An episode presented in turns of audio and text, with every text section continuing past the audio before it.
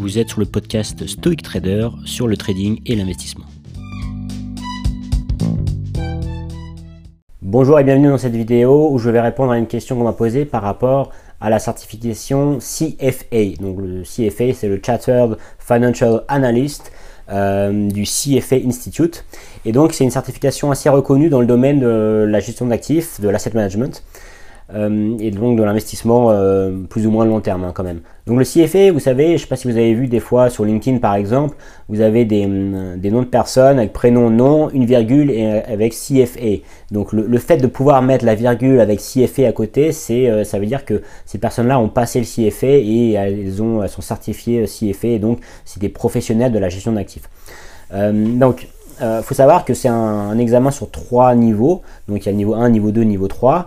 Ça prend du temps. Chaque niveau, il faut travailler des heures et des heures euh, chez soi euh, et maîtriser voilà, tout, les, le contenu. Et il y a des dates précises pour passer ces examens. Je crois qu'il y, a deux sessions par an. une qui est, je crois, en été et une autre qui est plutôt janvier-février. Enfin, ça, j'en suis pas sûr. Les dates peuvent changer. Mais voilà, c'est en trois niveaux et ça demande beaucoup de temps d'implication personnelle pour avoir ce CFA. Alors, est-ce que c'est important ou pas d'avoir le CFA euh, en trading, en gestion d'actifs? On va, voir ça après. D'abord, on va regarder un peu euh, plus en détail ce que c'est que le CFA. On va aller sur le site. Donc là, vous avez le CFA Institute. Je sais pas s'il y a une version française, en tout cas là, c'est en anglais. Alors, il faut savoir que euh, l'examen en lui-même, il est en anglais, donc il faut maîtriser l'anglais. Vous allez dans Programme, par exemple, et vous voyez que là, il y a différents programmes, mais le plus connu, encore une fois, c'est le CFA. et si vous allez dans Exam Overview, on va voir un peu le détail de ce qu'il y a. Ils vous disent que voilà, en moyenne, euh, les élèves euh, prennent 300 heures d'études personnelles pour euh, arriver à passer l'examen. Et vous descendez, vous voyez qu'il y a trois niveaux. Et vous avez le taux de réussite de chaque niveau, à chaque examen. En moyenne, au niveau 1, ceux qui passent le niveau 1, ils réussissent, enfin le taux de réussite est de 43%, donc c'est vraiment pas évident. Le niveau 2, il y a 45% de réussite. Et le niveau 3, il y a 56% de réussite. Donc vous voyez, c'est pas, il suffit pas de, juste euh, étudier un peu. Enfin, il faut vraiment le faire à fond et ça prend du temps.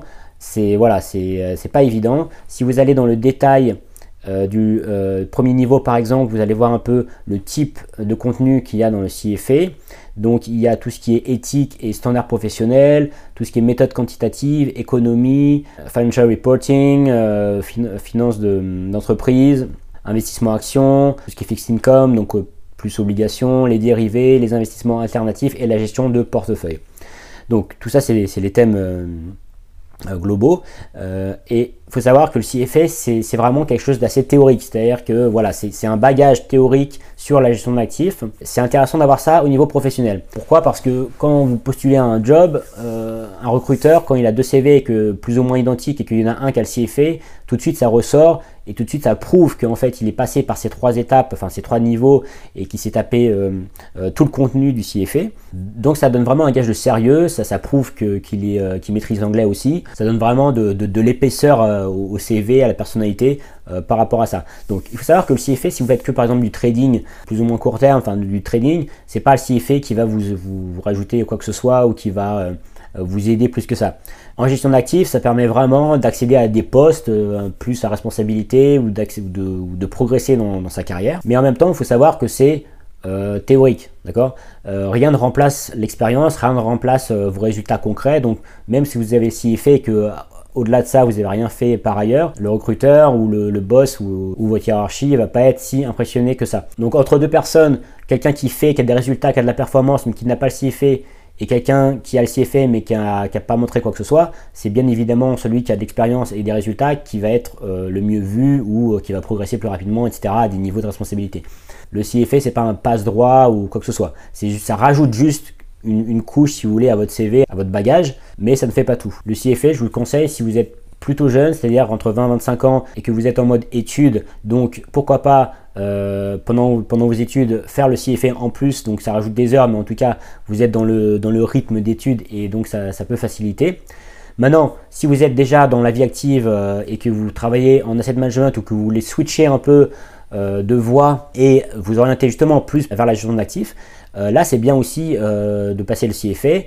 Euh, tranquillement pour pouvoir euh, un peu changer de voie ou progresser euh, dans votre entreprise. Donc moi par exemple le CFA, bon je l'ai pas, il y a un moment donné je voulais le passer, j'avais envie de, ça m'intéressait parce que le contenu m'intéressait, voilà, mais là c'est plus une question d'information, plus une question de, on va dire de documentation.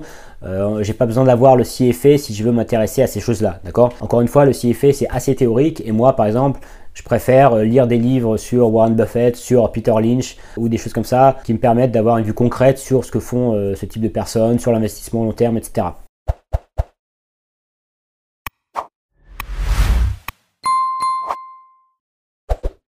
En l'occurrence, si on ne travaille pas dans la gestion d'actifs ou qu'on n'a pas envie de travailler forcément dans la gestion d'actifs, le CFA, ça sert strictement à rien. Maintenant, il faut savoir qu'il y a d'autres euh, certifications, en l'occurrence françaises, en rapport, enfin qui sont plus ou moins la même chose mais en français. Alors c'est bien aussi, mais je vous conseillerais, si vous maîtrisez un peu l'anglais ou que ça vous fait pas peur, d'aller plutôt vers le CFA parce qu'en fait le CFA c'est vraiment international, ça vous ouvre vraiment les, c'est vraiment le plus reconnu.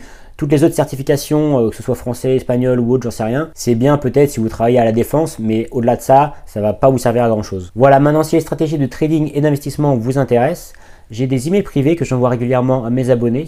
Vous pouvez vous inscrire juste en dessous et vous recevrez donc ces emails. Si vous avez aimé cette vidéo, n'hésitez pas à la liker. Si vous connaissez quelqu'un qui s'intéresse au CFA, n'hésitez pas à lui envoyer cette vidéo.